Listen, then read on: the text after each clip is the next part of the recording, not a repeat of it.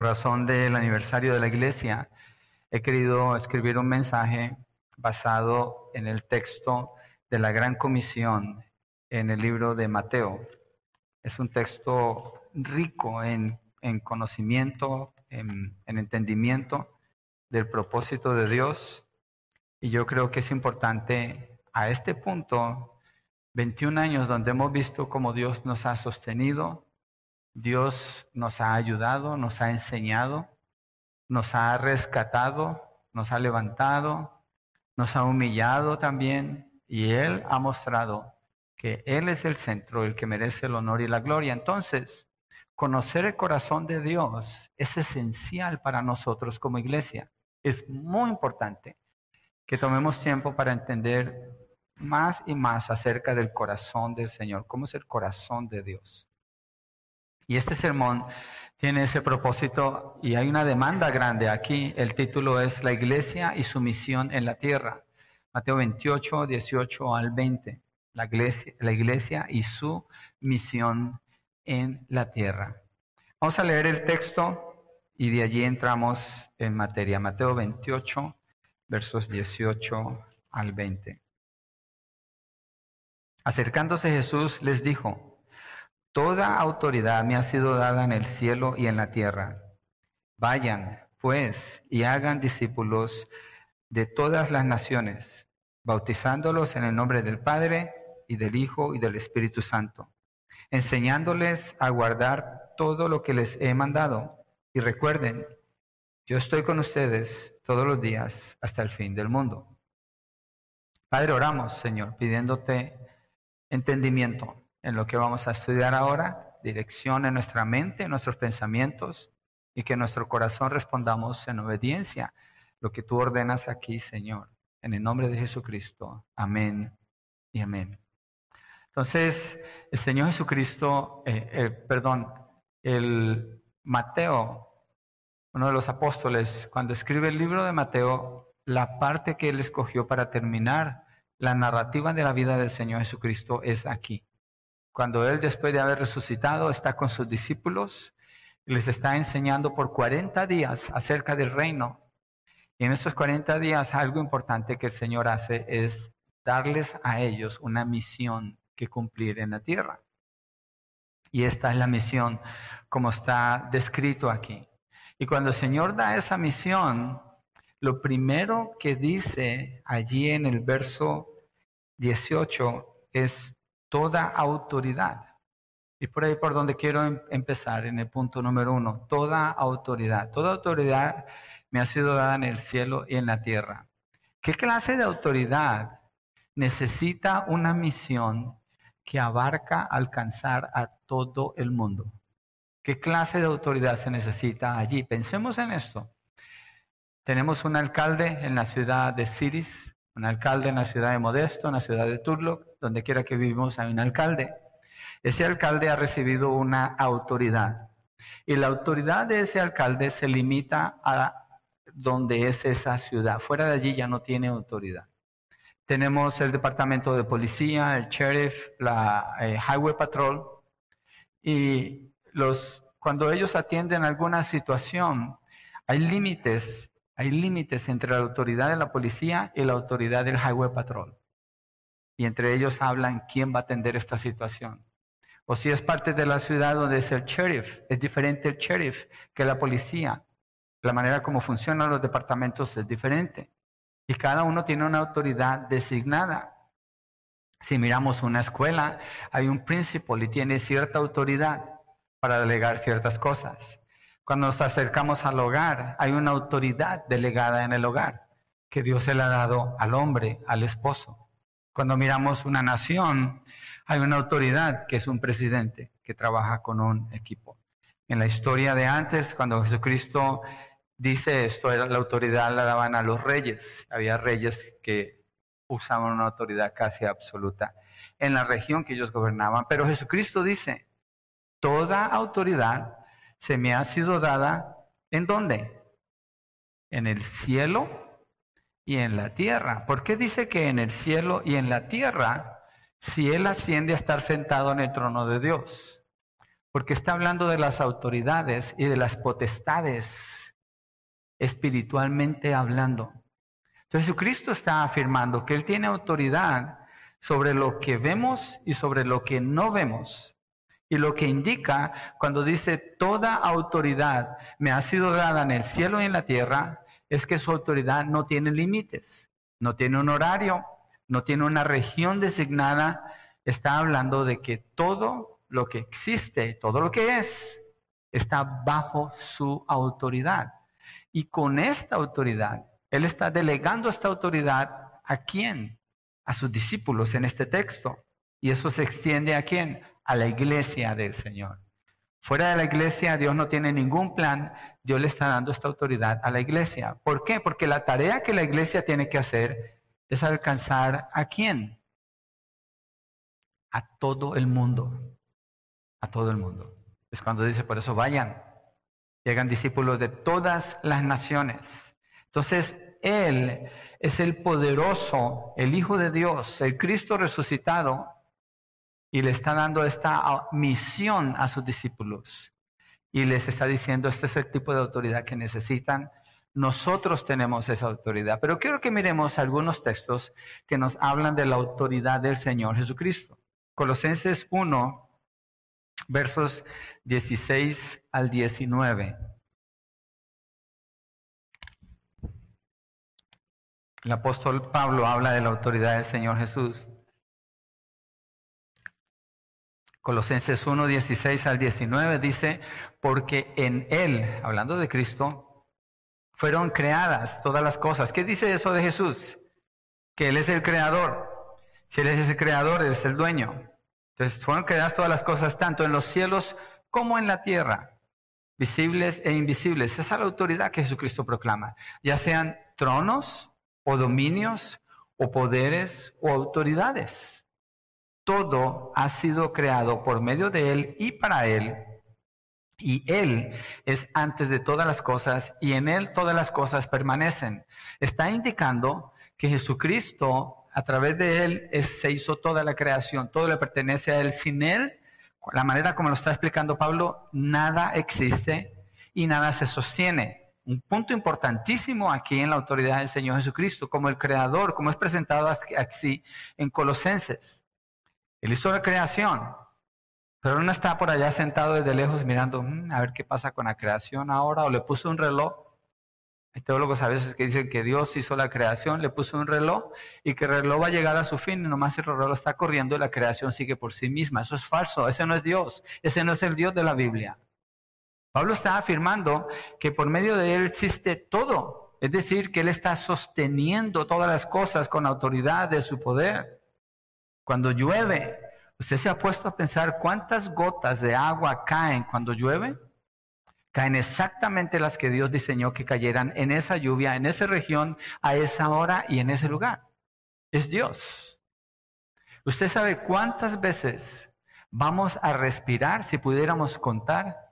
No sabemos, pero Dios sí sabe y va a ser hasta que Él diga que demos el último suspiro aquí en la tierra. Todo le pertenece a Dios. Él es el que sostiene todas las cosas. Jesucristo es Dios. Acuérdense ayer, el pastor Connors nos compartió en diez minutos la deidad del Señor Jesucristo. Lo hizo de una manera magistral lo que él estaba presentando aquí. Él es el Hijo de Dios, es decir, su naturaleza es la de Dios, Él es Dios, y lo que Pablo está diciendo aquí. Verso 18, Él es también la cabeza del cuerpo que es la iglesia. Fíjense, voy a terminar de leer la declaración de Pablo, pero quiero que nos regresemos al verso 18 para que miren el énfasis que se encuentra aquí. Él, él es también la cabeza del cuerpo que es la iglesia. Él es el principio, el primogénito entre los muertos, a fin de que Él tenga en todo la primacía porque agradó al Padre que en Él habitara toda la plenitud. Está hablando que Él es el creador, está hablando del universo, está hablando de la autoridad y el poder del Señor Jesucristo. Pero en el verso 18, de ahí de Colosenses 1, dice, Él es también la cabeza del cuerpo que es la iglesia. ¿Por qué Pablo pone la iglesia allí cuando está hablando de todo el universo? Porque de todo el universo, la iglesia es el único lugar donde Dios tiene un plan. Fuera de la iglesia no existe plan. No existe ningún plan. Por eso es tan esencial y tan importante que la iglesia camine en unidad, prestando atención a lo que Dios está haciendo en cada iglesia, entendiendo el corazón de Dios como Él lo muestra en la manera como Él quiere usar a cada iglesia en particular. Y dice que Él también es la cabeza del cuerpo que es la iglesia. Y el cuerpo es los creyentes, los que son llamados, acuérdese, iglesia, eclesía, significa llamados afuera, llamados de un lugar a otro. ¿De dónde nos llamó el Señor? Del mundo, a formar parte de qué? Del cuerpo de Cristo. ¿Y qué es el cuerpo de Cristo? La iglesia. ¿Quién es la cabeza del cuerpo de Cristo? Es, la cabeza de la iglesia, la cabeza del cuerpo de Cristo es Cristo, obviamente. Y la iglesia es la que recibe la misión de parte de Cristo Jesús con esta autoridad. Entonces no tenemos otra autoridad sobre nosotros que sea más que Cristo Jesús, el creador, sustentador y dueño de todo, afirmando así una autoridad universal. Y Jesús clama a esa autoridad cuando le habla a sus discípulos y cuando le habla a su iglesia. Tenemos esa autoridad. Tenemos una cabeza, que es Cristo Jesús. ¿Por qué razón? Y Manuel lo compartió ahora. El año pasado, en el mes de agosto, nos estábamos reuniendo con los diáconos. ¿Qué hacemos? El gobierno dice que no nos podemos reunir. ¿Qué hacemos? Preguntémosle al Señor, ¿qué dice Él? Hebreos 10, 24, 25. No dejen de congregarse. Ok, aquí hay una orden. ¿Quién da la orden? Jesucristo. ¿Qué dice el gobernador? Que no. ¿Qué dice Cristo? Que sí. ¿Qué hacemos? Vamos a obedecerle al Señor. Desgraciadamente para muchas iglesias, el gobernador les dice salten y le preguntan qué tan alto quiere que saltemos. Pero Cristo le dice una mujer no puede predicar y la ponen a predicar. ¿Quién es la cabeza en esas iglesias? No es Cristo. Yo no creo que es Cristo. Yo creo que otra persona es la cabeza y parece que el gobierno es la cabeza de esas iglesias, o sea, son iglesias sin cabeza. Porque la iglesia del Señor, la cabeza es Cristo, el que tiene la autoridad es Cristo. Entonces, teniendo Cristo esta autoridad, la iglesia se detiene y piensa, ¿qué dice el Señor? ¿Qué hacemos? ¿Contradice lo que el mundo dice? Who cares? Es irrelevante lo que el mundo dice ante lo que Cristo dice. ¿Quién tiene la autoridad en el cielo y en la tierra? Es Cristo. Cristo es la cabeza de la iglesia. ¿Cierto? ¿Estamos de acuerdo? Entonces, ¿por qué vamos a escuchar a un gobernante? Why? Entonces, ¿por qué vamos a escuchar a los que manejan la salud? ¿Por qué? ¿Qué hay? ¿De dónde funciona esto? Son sistemas del mundo. ¿Hablan ellos la verdad? No, no hablan la verdad. Se manejan con mentiras todo el tiempo, con política, con manipulación, con control sobre la gente. Pero nuestra cabeza, dice el texto, Jesucristo, toda autoridad me ha sido dada en el cielo y en la tierra. Entonces, como iglesia, nos detenemos y escuchamos a nuestra cabeza, Cristo Jesús. ¿Y qué hacemos? Lo que Cristo dice lo que Cristo dice. Y la iglesia se fortalece. La iglesia del Valle Central, a través de la pandemia, se ha fortalecido más que nunca. Y el alcance que la iglesia ha tenido se expandió, se multiplicó. Fuera de aquí, ayer hablábamos de eso. El alcance de la iglesia es mucho más que lo que estamos aquí. Es bien grande. Es por fuera de aquí. Pero ¿por qué la iglesia ha podido hacer eso? Porque dijimos, ¿quién es la cabeza? Es Cristo. Entonces hagamos como Él dice. No dejemos de congregarnos. No dejemos de congregarnos. Jesucristo nos ordena que nos congreguemos. Mateo 16, 18. Mire lo que dice el texto allí. Miremos un poquito más de la autoridad del Señor Jesucristo. Vamos a acampar aquí en la autoridad del Señor Jesucristo, porque yo creo que esto define con mucha claridad y contundencia qué es la iglesia y cuál es la parte de la iglesia en todo el mundo. Y Jesucristo lo define en esas palabras en Mateo 28. En Mateo 16, 18 dice así el texto. Yo también te digo que tú eres Pedro y sobre esta roca edificaré mi iglesia y las puertas del Hades no prevalecerán contra ella. ¿Quién está hablando con Pedro? Cristo. ¿Cuál fue la pregunta que primero hizo? Ayer lo escuchamos. ¿quién dicen ustedes que soy yo? Y Pedro dice, tú eres el Cristo, el Hijo del Dios viviente. Entonces Jesucristo le dice, sobre esta roca, ¿cuál roca? ¿Es Pedro la roca? No. Sobre la declaración de Pedro. ¿Cuál fue la declaración de Pedro? Tú eres el Cristo, el Hijo del Dios viviente. Esa es la roca. Sobre esa roca yo edificaré mi iglesia. Sobre esa declaración. Tú eres el Cristo, el Hijo del Dios viviente. Esa declaración está hablando de que Jesucristo es Dios. Está reconociendo la autoridad del Señor Jesucristo. Completamente, plenamente. Hay una entrega, una devoción total a la autoridad del Señor Jesucristo. ¿Y qué dice Él? Con esa autoridad dice, yo edificaré, ¿qué? ¿Clubes en la tierra? ¿Grupos de amigos que se reúnan en la tierra? ¿Programas sociales en la tierra? ¿Gobiernos en la tierra? Absolutamente no, nada, cero. Yo edificaré mi iglesia, mi iglesia. Él es el Hijo de Dios. Y los que hacen esa declaración pertenecen a su iglesia y Él, el que tiene la autoridad sobre el cielo y la tierra, está edificando la iglesia. Entonces los gobiernos, ¿qué son los gobiernos frente a esto? ¿Se ha leído Isaías 40 últimamente? ¿Sabe lo que dice de los gobiernos? Las balanzas que usaban antes para pesar, para vender y comprar, se ponen la pesa en un lado y lo que, lo que, con lo que se va a comparar al otro lado.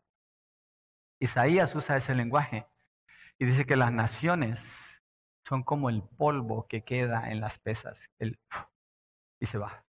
Esas son las naciones delante de Dios. Son como una gota que, cabe, que cae en un cubo de agua. Esas son las naciones. ¿Frente a qué? Frente al poder de Dios.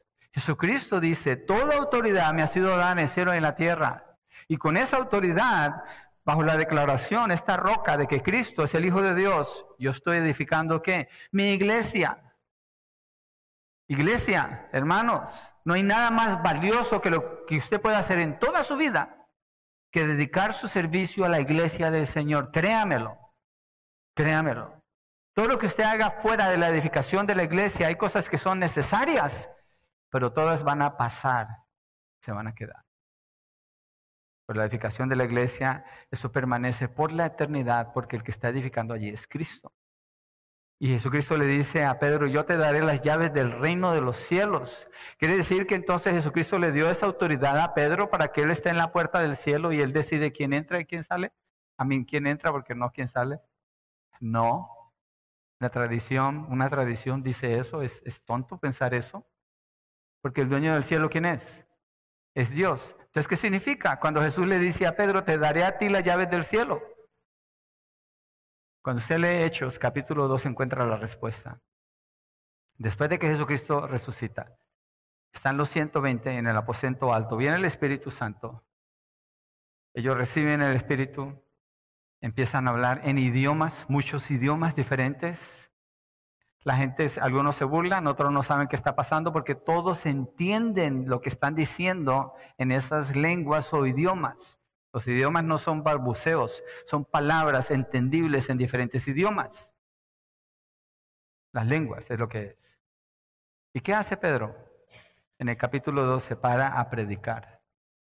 El primer sermón del apóstol Pedro, el que negó a Jesús tres veces, el que sacó la, espada y le cortó la oreja a Malco. Pedro, lleno del Espíritu, se levanta con la autoridad de Cristo Jesús en él y predica el Evangelio y se convierte en cinco mil personas. Es el primer sermón que se predica en el libro de los Hechos. Es el primer sermón, allí nace la iglesia. Cinco mil personas el primer día. Esas son las llaves del cielo. Eso quiere decir, tú eres el primero que va a ver multitudes venir a Cristo. Tú tienes la llave, tú tienes la oportunidad de ser el primero que va a predicar. ¿De dónde viene eso? De la autoridad que Cristo le da a Pedro. Porque Jesucristo dijo que él iba a edificar su iglesia. Las llaves ahí las tenía Pedro y así comienza la iglesia. Pedro no es la gran cosa como persona, créame. Pablo lo está reprendiendo en Gálatas capítulo 2 porque fue hipócrita. Era un hombre con debilidades. pero el Señor quiso usarlo a él como el primero porque fue el primero que hizo esa declaración y sobre esa roca Cristo está edificando lo que llamamos hoy en día iglesia, los llamados a congregarse, a estar en comunión. Mira lo que dice Jesucristo allí mismo en Mateo 16, 24 y 25, para que miremos la autoridad de Jesús. Entonces Jesús dijo a sus discípulos, si alguien quiere venir en pos de mí, niéguese a sí mismo, tome su cruz y que me siga. Porque el que quiera salvar su vida la perderá, pero el que pierda su vida por causa de mí la hallará. ¿Qué está diciendo esto Jesús aquí? Está condicionando cómo alguien se puede acercar a Él. Hay gente que dice, oh, ya, Dios es amor, y ya, y Dios es amor, y es gracia.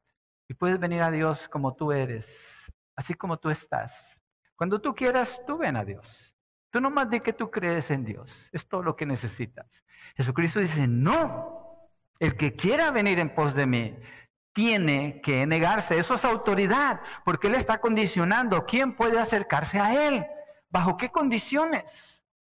Las condiciones son un despojamiento total. Es decir, la persona que viene a Cristo no viene a su manera. Al contrario, debe venir temblando delante de Él y agradecido que no ha derramado su ira para destruirlo y le permite tener la fe para creer y ser salvo. Eso es autoridad. Jesucristo condiciona la manera como Él está edificando su iglesia. Jesucristo da la autoridad para comenzar a edificar la iglesia.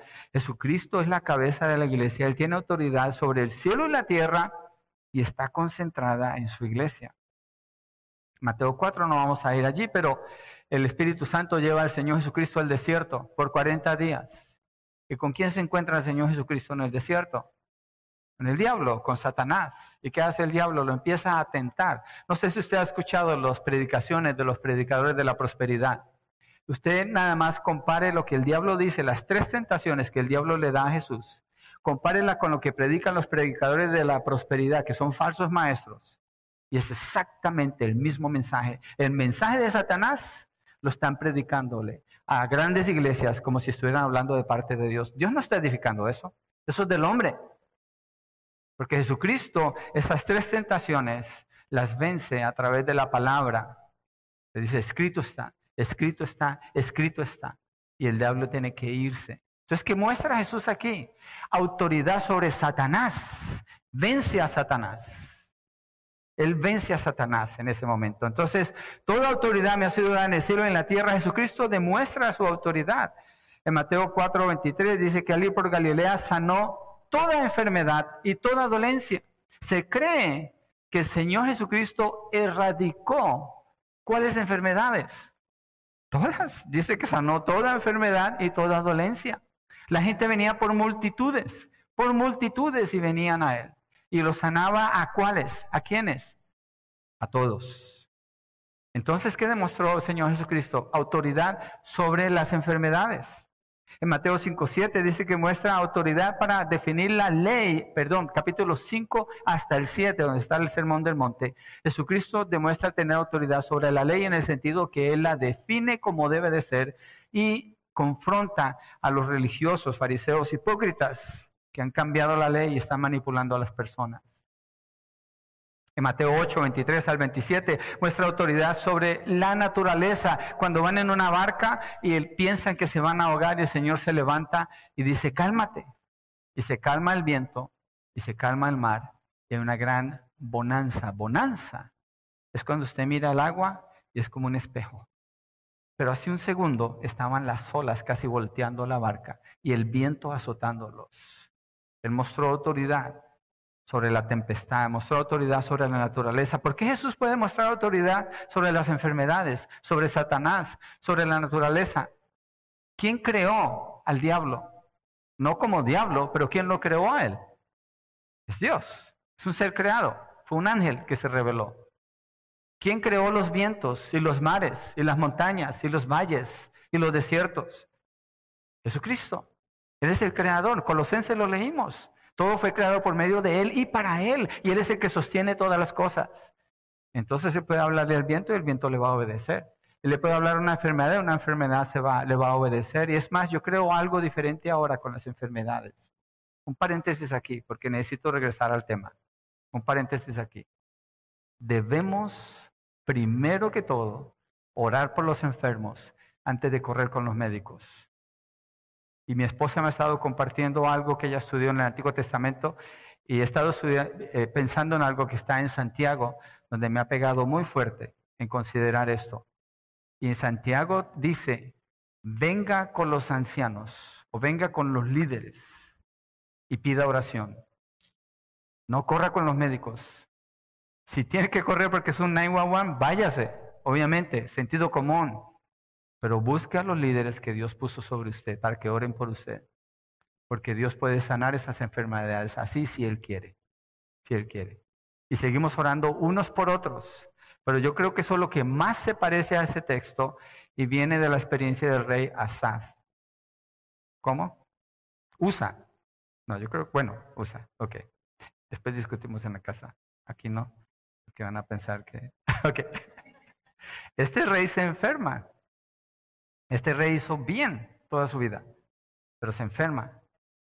Dice que se enferma de los pies y no buscó a Dios, buscó a los médicos. Y eso ofendió al Señor. Busquemos a Dios. Pidámosle que nos proteja en estos tiempos de dificultad, que nos permita seguir como Él quiere que sigamos. Y lo ha mostrado, sigamos confiando en Él. ¿Quién tiene autoridad sobre las enfermedades? Jesucristo. ¿Quién tiene autoridad sobre los demonios? Y son reales los demonios. Jesucristo. ¿Quién tiene autoridad sobre el diablo? Jesucristo. ¿Quién tiene autoridad sobre las tempestades? Jesucristo. Toda autoridad se me ha sido dada en los cielos y en la tierra. En los versos 28 al 34 de Mateo 8 eh, está liberando a dos endemoniados gadarenos que nadie les podía ayudar. En Mateo 7, 29 dice que enseñaba como uno que tiene autoridad. ¿Por qué? Porque él obedeció en todo al Padre, hablaba con autoridad. En Juan 11 muestra poder y autoridad sobre la muerte. Cuando su amigo Lázaro lo llama, le dice, Lázaro, ven fuera y resucita después de cuatro días que está muerto. En el capítulo 20 de Juan muestra autoridad sobre su propia muerte cuando Él se levanta de los muertos al tercer día, como prometió que dijo, nadie me quita mi vida, eso es autoridad. Yo pongo mi vida, eso es autoridad y la vuelvo a tomar, eso es autoridad. Toda autoridad me ha sido dada en el cielo y en la tierra. Es el punto principal que quiero hacer en el mensaje de hoy de la Gran Comisión. Estamos frente a quien tiene toda la autoridad. Cuidado con quien escuchamos Cuidado con los programas de televisión, con los noticieros. Cuidado con lo que leemos en la internet, con los videos. Cuidado. ¿Quién es la autoridad en su vida, iglesia? ¿Quién es? Es Cristo Jesús. A Él debemos escuchar. Y debemos conocer de cerca todo lo que Él dice. Las Escrituras, 66 libros. Hebreos 2.8, miren lo que dice. Vamos allí, Hebreos 2.8. Seguimos mirando la autoridad del Señor Jesucristo. Es maravilloso pensar que nosotros podemos acercarnos al Señor con la confianza que nos permite que nos acerquemos. Es maravilloso. Debemos temblar cuando estamos considerando algún pecado en nuestras vidas frente a la autoridad del Señor Hebreos 2.8 dice, todo lo ha sujetado bajo sus pies. Es un absoluto. Porque al sujetarlo todo a Él, no dejó nada que no sea sujeto. Está haciendo una afirmación usando una doble negación para hacer un énfasis súper marcado. Y dice, pero ahora no vemos aún todas las cosas sujetas a Él. Todo está sujeto a Él. ¿Quién lo sujetó a Él? Dios el Padre. ¿Por qué? ¿Acaso el Hijo no es el Creador? Sí, pero cuando Él tomó la forma de hombre, Jesucristo tiene que ganarse ese derecho en su humanidad. Así es. Y lo hizo. Porque jamás pecó. Siempre vivió bajo la autoridad del Padre y hablando y viviendo con autoridad.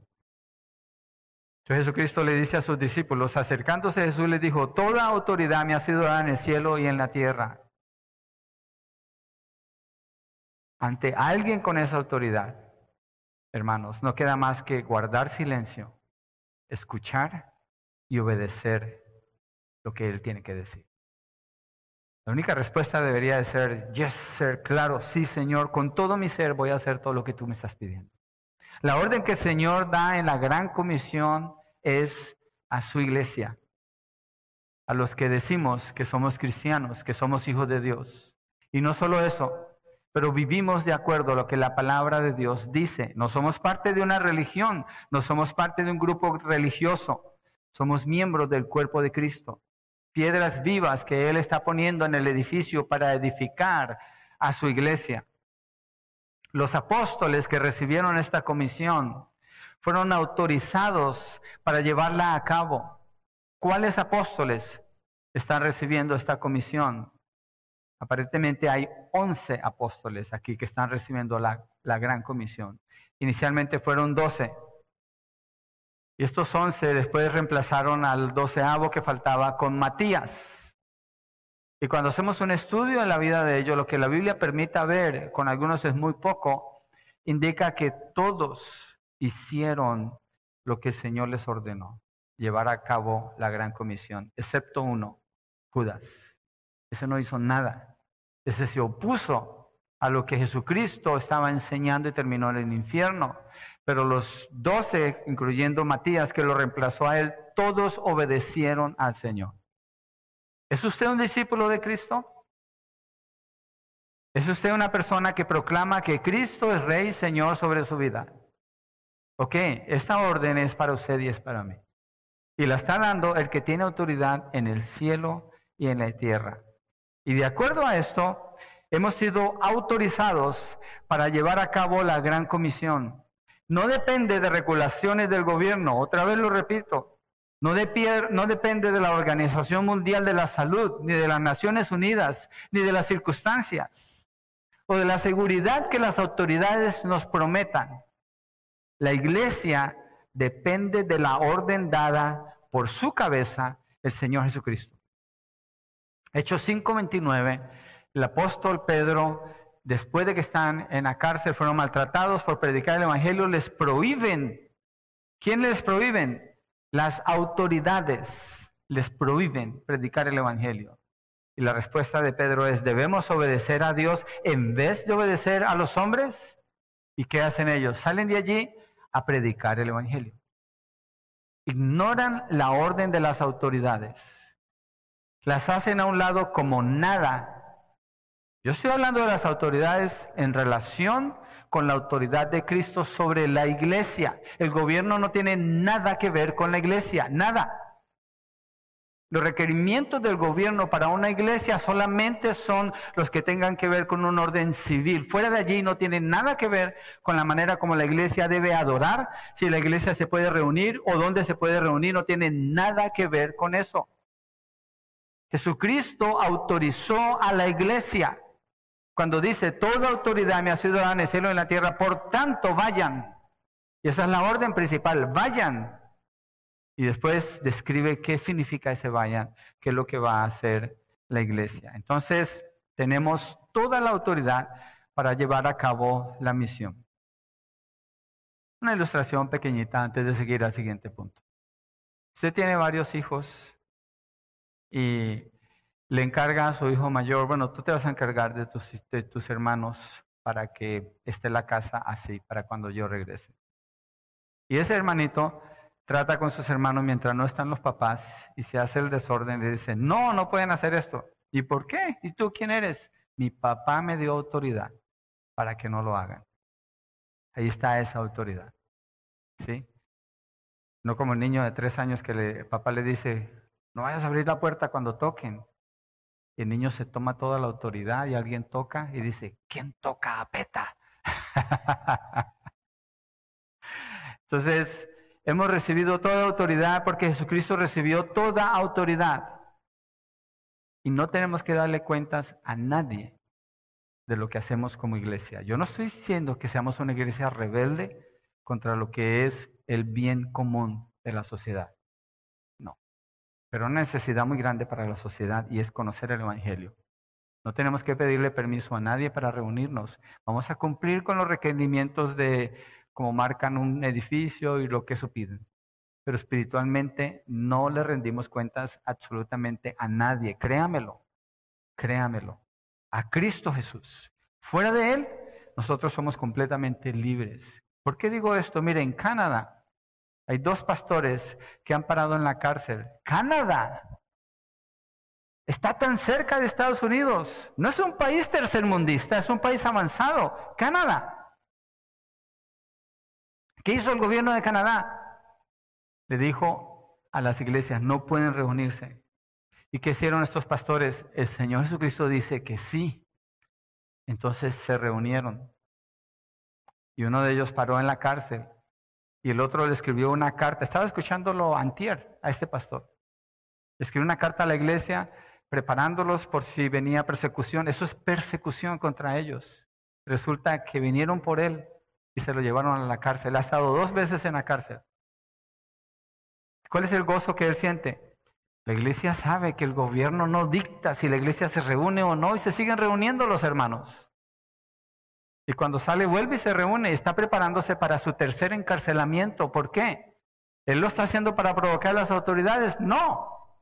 Debe darnos temor y temblor, no reunirnos.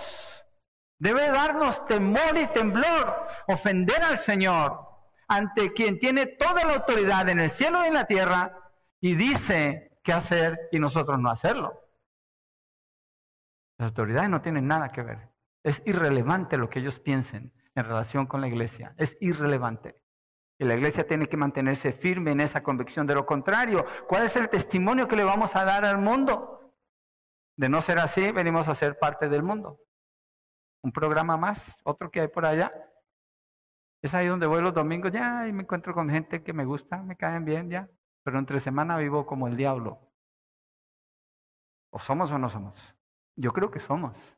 21 años, yo creo que somos. Hemos aprendido mucho.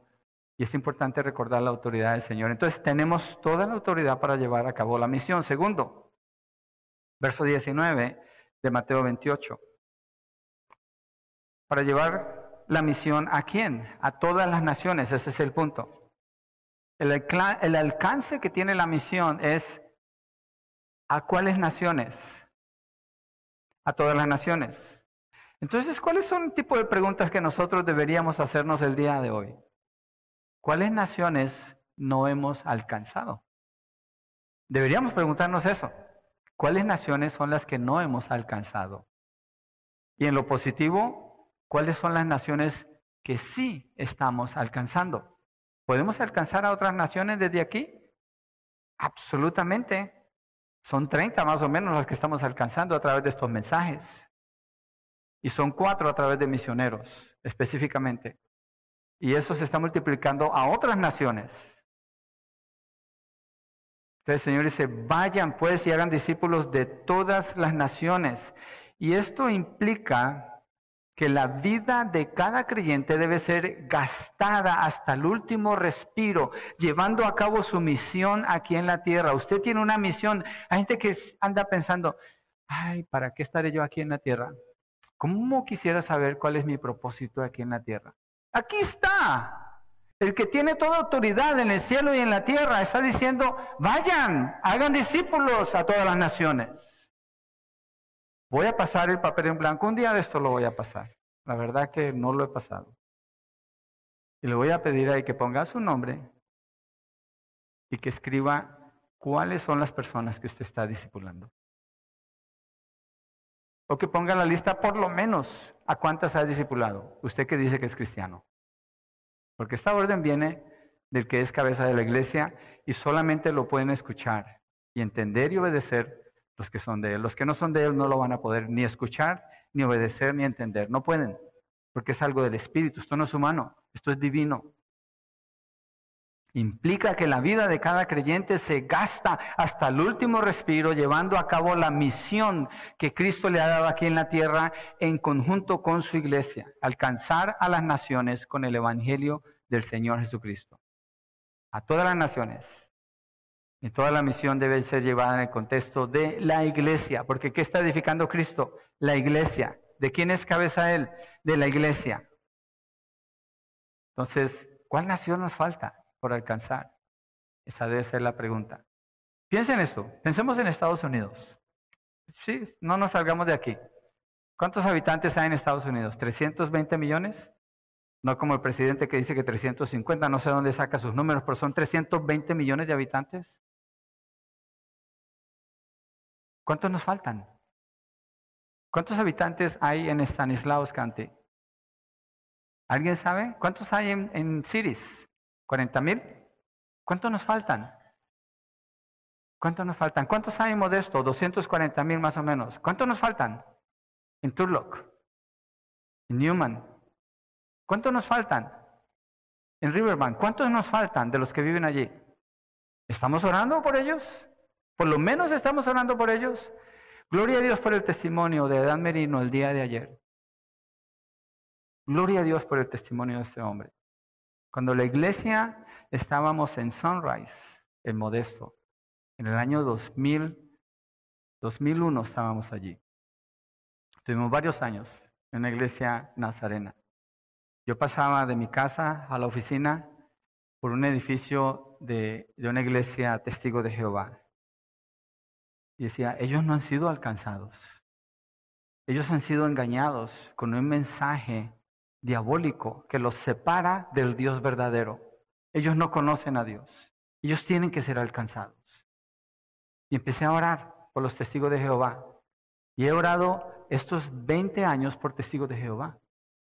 Cuando yo escuché el testimonio de Adán Merino me impresionó porque dije, Señor, pensé que no iba a haber fruto de mi oración. Y cada testigo de Jehová que ha llegado a mi casa, créame, se ha ido bien evangelizado. Bien evangelizado. Sin falta. A lo mejor por eso ya no visitan mi casa, porque no quieren escuchar el Evangelio. Pero el Señor dice que alcancemos a todas las naciones, que alcancemos a nuestras comunidades, que pensemos fuera del contexto donde nos movemos. El contexto nuestro nos lleva a llamar a las personas para que vengan a Cristo y nos llama a hacerlo en un contexto de comunión entre, entre nosotros juntos. La labor clave tiene que ver con establecer entonces que si lo que Cristo está edificando en el mundo es iglesia, su iglesia, ¿qué es lo que se debe establecer en el mundo? Iglesias. Entonces hacemos misiones de esa manera, predicamos de esa manera, queriendo, tengo en mi corazón una iglesia en México no creo que yo pueda plantarla, pero tengo en mi corazón y creo que debemos orar por doña Marta. Por doña Marta, por Laura, por Lalo, el Señor está transformando ese hogar. El Señor ha mostrado su gracia en esa casa. Y ellos necesitan ser bautizados, los que ya creyeron, ir y predicar en las calles y llamar a las personas y creer que Dios puede levantar una iglesia allá y donde quiera que el Señor nos pida que vayamos. Tenemos una misión que cumplir. Y no hay límites para esa visión, esa misión más que la tierra misma. ¿Y qué es lo que llevamos a las naciones? Verso 19, bautizándolos en el nombre del Padre, del Hijo y del Espíritu Santo, enseñándoles a guardar todo lo que les he mandado y recuerden, yo estoy con ustedes todos los días hasta el fin del mundo. El que tiene toda la autoridad en los cielos y en la tierra dice, así van y esto es lo que hacen. Discípulos, ¿cómo se hacen discípulos? Bautizándolos. ¿Cómo hacen los discípulos primero? Evangelizando predicando el Evangelio. ¿Cuántas semanas llevamos estudiando el Evangelio, iglesia? Mire, ustedes son una iglesia bien preparada en el Evangelio. Bien preparados en el Evangelio. Capítulo 1, verso 16 en adelante, Pablo está hablando del Evangelio. Y vamos casi terminando el capítulo 4, varias semanas. Usted sabe qué es el Evangelio. Usted tiene herramientas para predicar el Evangelio. Pero no termina allí, la gran comisión allí nada más comienza. ¿Qué sigue después de eso? Dice, bautizándolos. ¿Qué significa bautizándolos? Bautizándolos no es como que una persona, oh, ya creo, me voy a meter en la tina de mi casa y ya estoy bautizado. Nuestros hijos cuando estaban pequeños, en la parte de atrás, en el backyard, les poníamos piscinas de plástico, era todo lo que podíamos hacer. Y ellos ahí se ponían a jugar y cuando los veíamos se estaban bautizando. Se bautizaban, entre, yo no sé cuántas veces se bautizaron, muchas veces andaban bautizándose. Y hay cristianos adultos que piensan que pueden hacer eso. ¿Cómo voy a bautizar en la, en la yarda de mi casa, en mi bacta? No. No, bautizándolos en el nombre del Padre, el Hijo y del Espíritu Santo está hablando de algo público. ¿En dónde se bautizó Jesús? En el río Jordán. ¿Quién estaba allí? Juan el Bautista. ¿A quién estaba bautizando? A multitudes que llegaban allí. ¿Cuál era el propósito del bautismo? Algo público que demandaba que creyeran, que se arrepintieran. Juan nos estaba llamando a eso. Cuando en Hechos capítulo 2, Pablo predica que tiene la llave del cielo, es decir, el primer mensaje, cinco mil personas se convierten, ¿qué dice? Todos se bautizaron. ¿Y dónde creen ustedes que se bautizaron? Ellos no tenían tina en sus casas. Es más, no tenían agua en sus casas. Tenían que ir al río. Multitudes bautizándose públicamente, dando testimonio. ¿Eso de qué habla? De comunión de comunión, la iglesia junta para celebrar algo público, una declaración pública. Entonces, vayan y hagan discípulos la evangelización, alcancemos a las personas donde estamos, llevémonos a alguien con nosotros y bautizarlos en el nombre del Padre, del Hijo y del Espíritu Santo. ¿Cuántas personas ha bautizado usted? O si hay un orden en la iglesia que mantenemos con el liderazgo, ¿cuántas personas ha traído usted a las aguas del bautismo? Y dice que bautizándolos y enseñándoles. Entonces también el trabajo de discipulado requiere enseñar. ¿Sí? Y eso viene de la enseñanza, la predicación. Usamos ese tiempo para revisar las predicaciones en los grupos de hogar. En los grupos de hogar usted está discipulando y siendo discipulado. ¿Sabe cuándo se termina el discipulado de una persona? Cuando se muere. Porque siempre tenemos que cambiar. Siempre. Y siempre Dios está usando a otras personas que me disipulan en ciertas áreas que yo necesito ser discipulado y otras personas con las que Él me usa para disipular a esas personas. Nadie está fuera del discipulado, créame que no. Solamente Jesucristo. Solamente Jesucristo. Entonces, hacer discípulos, está hablando de ganarlos, traerlos, ¿a dónde? a la comunión con la iglesia del Señor. ¿Cuántas personas ha traído usted a la comunión con la iglesia del Señor? ¿Cuántos? Piensen eso. ¿Cuántos quiere usted al final? Dios no nos pone número ni vamos a competir, por eso no, no decimos los números.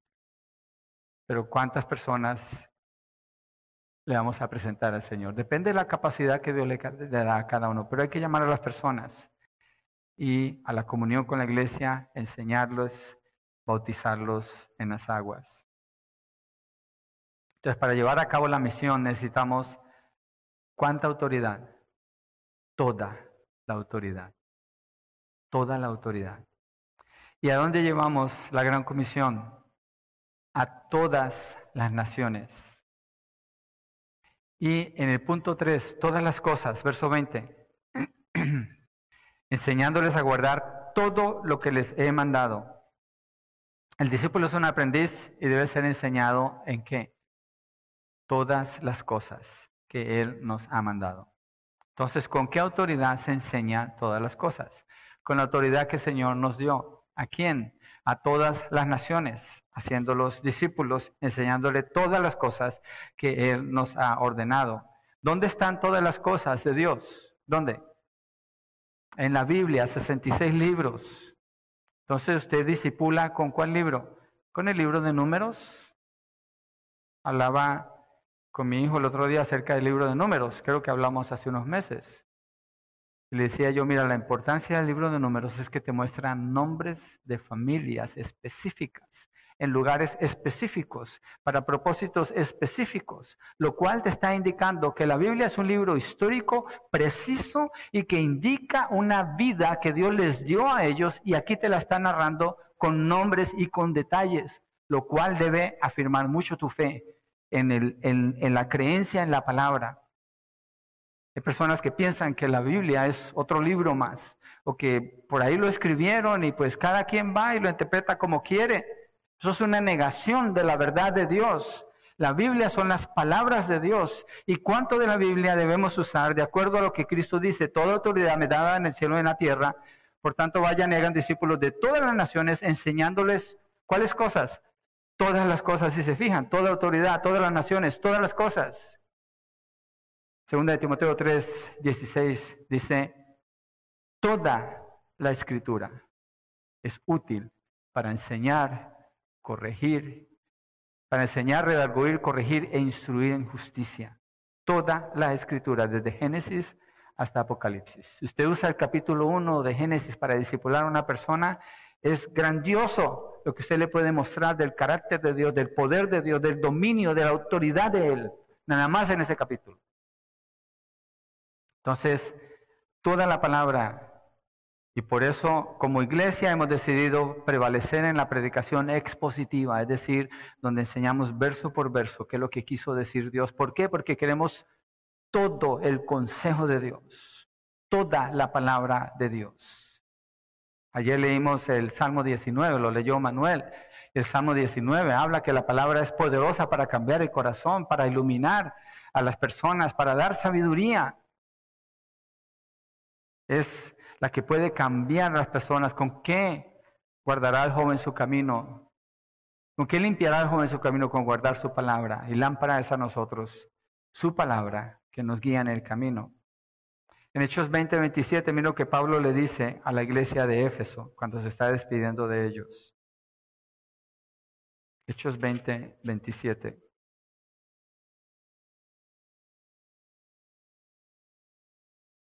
Pues no rehuí declararles, aquí está otra vez, todo el propósito de Dios. Si Pablo no les rehusó el declararles todo el propósito de Dios, ¿qué fue lo que él hizo? Declaró todo lo que él conocía de la verdad de Dios en un tiempo donde no tenían Biblias. Todo lo que él conocía se los declaró a ellos. No rehuyó, no rehuyó declararles. Entonces, para llevar a cabo la misión, necesitamos toda la autoridad. Necesitamos llevarla a todas las naciones. Y necesitamos hacer discípulos enseñándoles todas las cosas que Jesús nos ha enseñado. La misión abarca todo, nada queda por fuera de la vida de una persona. Punto cuatro, toda la seguridad todos los días del verso 20 de Mateo 28. En la segunda parte del verso dice, y recuerden, Jesucristo está hablando, yo estoy con ustedes, ¿cuántos días? Todos los días. Entonces, ¿por qué no ha hecho discípulos? Los que no han hecho discípulos. ¿No está Jesús en su vida? Es una indicación Posiblemente. Piénselo, de veras, piénselo, piénselo de todo corazón. ¿Por qué usted no ha hecho discípulos? Porque Él dice todos los días. Entonces, ¿cuáles días Jesús no ha estado allí? ¿Qué pasó? ¿Cuál es la desconexión? Recuerden, yo estoy con ustedes todos los días. ¿Hasta cuándo? Hasta el fin del mundo. ¿Cuál es el propósito? Alcanzar al mundo. Pero el Señor está diciendo aquí que el mundo tiene un fin. Entonces hay un tiempo límite donde se puede hacer esa obra. Y Él está con nosotros todos los días. En Mateo 1.23, cuando el ángel habla del Señor Jesucristo que va a nacer, ¿cuál es el nombre que le da antes de Jesús? Emmanuel. ¿Qué significa Emmanuel? Dios con nosotros. Al comienzo de Mateo, se usa ese nombre para referirse al Dios con nosotros. Al final de Mateo, Jesucristo está diciendo, yo estoy con ustedes todos los días. Él es Dios. Él es Dios con nosotros. Les afirma este nombre. Él está con nosotros por medio de su Espíritu. Está con nosotros por medio de su palabra. Está con nosotros manifestando su cuidado providencial con su divina presencia. Aparte de que nos rodea con la familia de la fe, nunca estamos solos para llevar a cabo la misión. Hay detalles pequeños que nos recuerdan que Él está con nosotros. Lo que pasa es que olvidamos recordar quién es el que lo hace a veces. Por ejemplo, cuando usted dice, Señor, gracias por estos alimentos, te pido por los de cada día. La siguiente comida que usted está comiendo, Dios se la proveyó. Usted piensa que porque fue a la tienda y compró. Usted piensa que porque prendió la estufa y cocinó. Créame que no. Para poder ir a la tienda, usted tuvo que ver, tuvo que pensar, tuvo que conducir, tuvo que caminar, tuvo que dar dinero, tuvo que hacer cuentas en su cabeza, llegar a la casa ¿Quién le dio la capacidad de hacer todo eso? Esa comida que usted se va a comer o si la compró, alguien tuvo que hacer todas esas cosas. La palabra afirma, como leímos en Colosenses, que Él tiene toda autoridad porque Él creó todas las cosas y Él sostiene todas las cosas y por medio de Él todo existe, todo es. Entonces cuando se, se sienta a comer, usted reconoce, Señor, gracias porque ayer te pedí por esta comida y aquí está. Todos los días Dios está con nosotros. Todos los días. Él dice, recuerden. ¿Por qué dice recuerden? Porque nuestra tendencia es olvidar y pensar que yo tengo salud, yo me tomo mis vitaminas, yo tomo el agua que tengo que tomar, descanso las horas. Yo, yo. Diga el débil, fuerte soy. Y el que crea que está firme, tenga cuidado, no sea que caiga. Recuerden, yo estoy con ustedes todos los días, dice el Señor Jesucristo.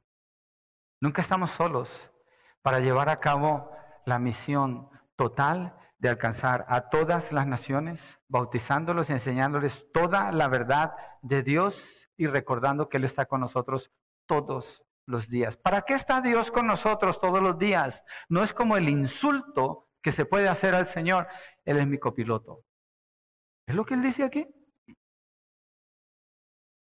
O el insulto que, oh, el Señor va conmigo aquí y allá, yo hago mis compras y allí yo estoy seguro. De acuerdo a este texto, no es eso lo que Cristo dice. Yo estoy con ustedes para que ustedes lleven a cabo la misión que les he dado con toda la autoridad que he recibido en el cielo y en la tierra. No usemos el nombre de Dios en vano. Cuidado con eso. Él está con nosotros. Porque hay un propósito que Él va a cumplir a través de nosotros y es una misión que tenemos aquí en la tierra. Y esa misión es de ir y llevar el Evangelio para que las personas sepan del Señor Jesucristo. Y nunca estamos solos para llevar a cabo esa misión. No es fácil, créame. Si fuera algo fácil, ¿para qué Cristo nos diría toda autoridad me en los cielos la tierra? Si fuera algo fácil, no tiene sentido. Mejor saco mi permiso, tengo mi licencia, tengo mi horario, marco mi tarjeta, ¿cierto? Lo hago cierto, de, de ciertos requerimientos, ya acabé, ahora me voy a la casa a ver televisión, a crecer la barriga. No, no. Él nos ha dado esa autoridad y la tenemos por una razón. Y Él dice la razón. No es lo que el mundo le está diciendo a usted, que es el cuidado de su salud, no es. No lo que el mundo le está diciendo a usted, que son los logros que usted puede tener con sus inversiones. No es.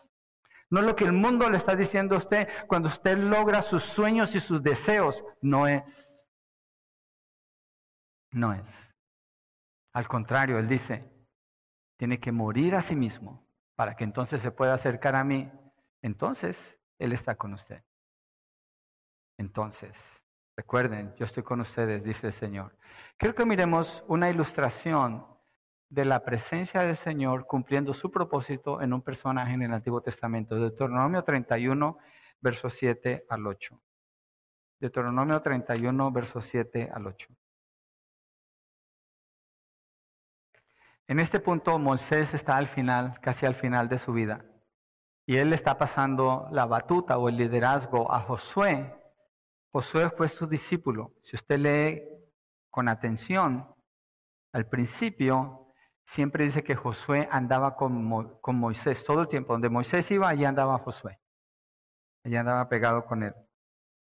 Y dice aquí en el verso 7 y 8 del capítulo 31 de Deuteronomio. Entonces Moisés llamó a Josué y le dijo en presencia de todo Israel, sé firme y valiente porque tú entrarás con este pueblo en la tierra que el Señor ha jurado a sus padres que les daría y se la darás en heredad. Está afirmando una promesa que Dios hizo.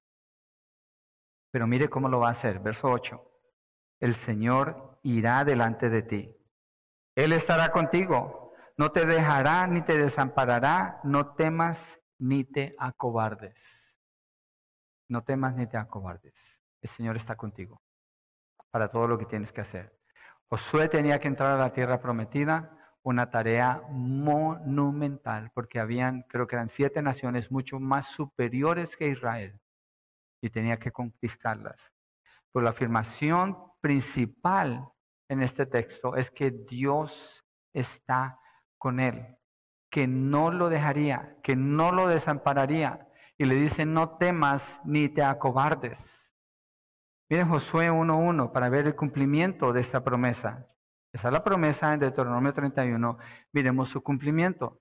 Bueno, su cercanía al cumplimiento, porque a este punto Dios habla con Josué y Josué está a punto, ya Moisés murió, ya Josué está enfrente de Israel y aquí Josué está, está frente a Jericó casi para entrar. Y mire lo que Dios le dice en Josué capítulo 1, verso 1. Después de la muerte de Moisés, siervo del Señor, el Señor habló a Josué, hijo de Nun y ayudante de Moisés, y le dijo, vamos a saltar al verso 5. Dice, nadie te podrá hacer frente en todos, preste atención a los, cuando se encuentran los absolutos en la Biblia, acuérdese, eso solo le corresponde a Dios. Y dice, nadie, es un absoluto, te podrá hacer frente en todos, esos otro absoluto, los días de tu vida. Así como estuve con Moisés, estaré contigo, no te dejaré ni te abandonaré. Es una promesa de todos los días, es una promesa de todas las batallas que ellos tenían que pelear, que Dios le está haciendo allí a Josué. Miremos el verso 9, allí mismo. Dice, ¿no te lo he ordenado yo? Sé fuerte y valiente, no temas, ni te acobardes, porque el Señor tu Dios estará contigo donde quiera que vayas. Es la autoridad, el poder, la fidelidad de Dios la que se ve allí para llevar a cabo una obra que era imposible que ninguna nación llevara a cabo la conquista de Canaán. A menos que Dios estuviera allí, no se podía hacer. La gran comisión, cuando Dios se la da a esos doce discípulos, era imposible, porque no habían medios de comunicación, ni teléfono, ni internet, ni Facebook, ni YouTube, ni Twitter, nada de eso. Ni siquiera existía la imprenta. Ni siquiera existían vehículos para viajar rápido. Todo se hacía a pie, en barcos, en caballos, y si les iba bien. Y Jesús le da la gran comisión. Toda autoridad me ha sido dada en, la tierra, en el cielo y en la tierra. Vayan y hagan discípulos. ¿A quién? A todas las naciones.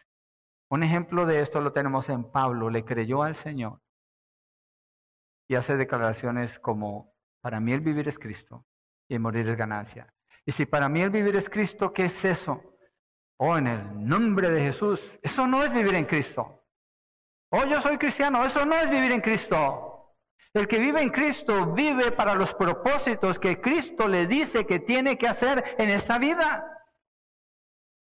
¿Y cuál es ese propósito? Iglesia, está definido la misión de la iglesia. Vayan y hagan discípulos a todas las naciones vayan y hagan discípulos. No vaya a salir de aquí. Por favor, no salga de aquí pensando que usted no tiene que hacer discípulos. No vaya a hacer eso. Si usted ha llevado una vida acostumbrado a no hacer discípulos, por favor, arrepiéntase. Es Cristo el que tiene autoridad en el cielo y en la tierra, el que está diciendo estas palabras. No salga de aquí igual que como usted entró, si usted no está haciendo lo que Él dice. No se vaya a ir así. No lo haga, se lo suplico. Se lo suplico en el nombre del Señor Jesucristo. No lo haga. Pídale ayuda al Señor. Pídale a Él que le ayude. Si usted está en Cristo. Y si usted se está dando cuenta que usted no está en Cristo, porque Cristo no está con usted, entonces arrepiéntase. Venga a los pies del Señor Jesucristo. Confiese sus pecados y proclámelo a Él como el Señor y el Salvador de su vida. Porque nadie se acerca a Él con sus propias condiciones. Cristo puso las condiciones. El que quiera venir a mí, niéguese a sí mismo. Tome su cruz y sígame. El que quiera salvar su vida la perderá, pero el que la pierda por causa de mí la ganará. Venga Cristo. No se quede allí. Y si usted proclama que es cristiano, no viva como alguien que no hace discípulos. No acepte eso. Es una mentira del diablo. No lo acepte. Luche, pelee, invierta, gaste su vida en lo que el Señor nos ha dicho que hagamos. Él tiene autoridad en el cielo y en la tierra. Él sostiene todo y Él promete estar con usted todos los días, todos los días, días buenos y días malos. días buenos y días malos. Hace poco fui a Florida por la muerte de mi hermano. Y en medio de la, de la presión emocional que produce algo así, me doblé y le dije, Señor, ayúdame a no quitar mis ojos de ti. Ayúdame. Ayúdame a no dejar que mis emociones gobiernen qué es lo que voy a hacer, pero que mis ojos estén puestos en ti. ¿Qué más frente a la muerte?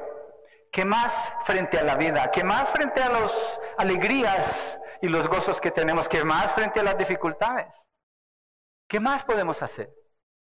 Mantener nuestra mirada puesta en el Señor. ¿Para qué? Para obedecerle a Él. Para mí el vivir es Cristo, el morir es ganancia, dice el apóstol Pablo, debe ser así para nosotros porque Él promete estar con nosotros donde quiera que vayamos, así como lo hizo con Josué, y Josué entró y ganó todas las batallas, a excepción de una donde pecaron contra Dios, y fue temporal nada más. El rey David le creyó al Señor, David nunca perdió una sola de sus batallas, ni una sola, porque él creyó que Dios iba con él, y Dios iba con él. Él, Dios, hace esta promesa aquí en Mateo 28.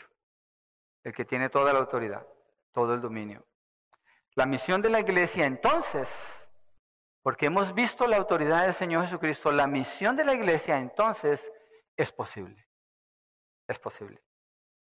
Todo lo que se necesita es creer y vivir de acuerdo a esta orden que el Señor Jesús nos ha dado completamente seguros de que está con nosotros todos los días hasta el fin del mundo.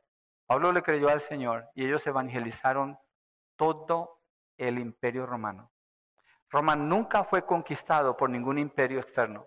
Se dividió internamente cuando cayó, pero ellos no fueron conquistados. No hubo otro imperio que pudiera contra ellos. Pero ellos mismos hacen esta declaración.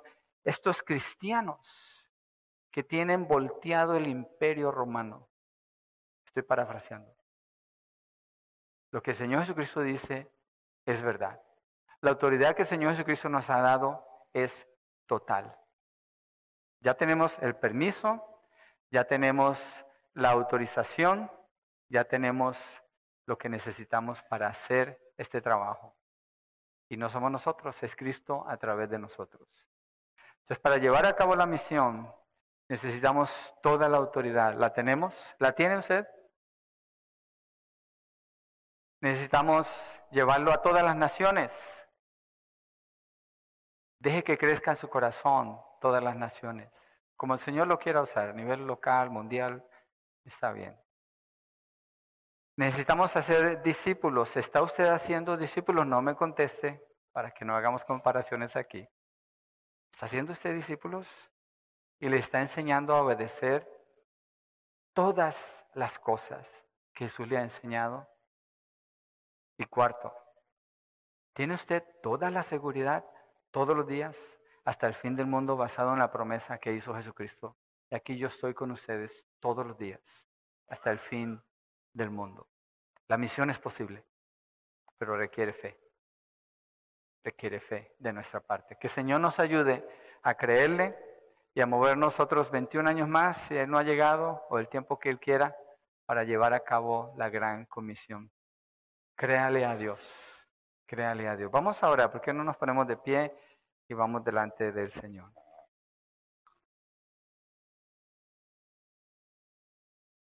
Debe apasionarnos lo que le apasiona a Dios en su corazón. La gran comisión. Esa es la pasión del Señor. Hay textos que dicen que Dios no quiere que nadie se pierda, sino que todos vengan al arrepentimiento. Señor, gracias, porque es verdad. Tú recibiste toda autoridad en los cielos y en la tierra, hablando en tu humanidad, porque tú eres Dios. Pero en tu humanidad era necesario que esto sucediera y lo hiciste. Señor, gracias, porque era necesario un intermediario entre Dios y los hombres, que fuera un hombre. Y tú, Cristo Jesús, en tu humanidad viniste como el intermediario para traer reconciliación entre Dios y los hombres y lo hiciste para quienes creen en ti, Señor. Señor, gracias porque era necesario que los hombres creyentes tomaran esta misión pero necesitábamos esa autoridad y no podíamos ganarla. Ninguno de nosotros puede proclamar eso, pero tú, Señor Jesucristo, tú recibiste toda autoridad en los cielos y en la tierra y nos la has dado a tu iglesia. Señor, andábamos viviendo sin entender qué era esto de la vida, para qué estamos aquí, cuál es el propósito del trabajo, del sufrimiento, las enfermedades, las alegrías, las pérdidas, ¿para qué? Y tú viniste y nos dijiste, vayan y hagan discípulos a todas las naciones. ¿Y cómo es esto de hacer un discípulo? Y tú dijiste, enseñen, bautícenlos y enséñenles todas las cosas que yo les he mandado. Pero Señor, ¿y cómo vamos a, prevalecer si solamente somos personas limitadas? He aquí yo estoy con ustedes todos los días hasta el fin del mundo. Señor, gracias. Ayúdanos a creer, ayúdanos a recordar tu orden que viene con indicaciones y trae una gran promesa, Señor. Ayúdanos a considerar esto. Permite que no salgamos de aquí y olvidemos estas palabras, pero que tomemos el tiempo para pensar, para revisar cómo es mi calendario, cómo es mi día. ¿Qué tanto hay de esta obediencia a la gran comisión, Señor? Y si es que nos alegremos y procuremos hacerlo más. Y si no, que haya una pausa para considerar dónde estamos parados quién es realmente nuestro Señor, a quién servimos. Gracias, Padre. Oramos por la salvación de quienes no te conocen, que tú les des la convicción de pecado y la fe para creer en Cristo Jesús. Y por quienes somos parte de la iglesia, Señor, que nos ayudes a recordar que tú estás con nosotros para que llevemos el mensaje del Evangelio a todas las naciones. Gracias por tu bondad estos 21 años. Gracias por la certeza que nos das de tu protección, por la claridad del camino que debemos llevar aquí en la tierra. Gracias Dios. Gracias por esta familia de la fe. Gracias por lo que estás haciendo en cada uno de nosotros. Gracias Señor. Oramos que así sea más tiempo y más personas conociendo Señor lo que tú quieres hacer en sus vidas y quién eres tú, Señor, sobre todo. Te bendecimos, Señor, te adoramos. En el nombre de tu Hijo Jesucristo, gracias. Amén y amén.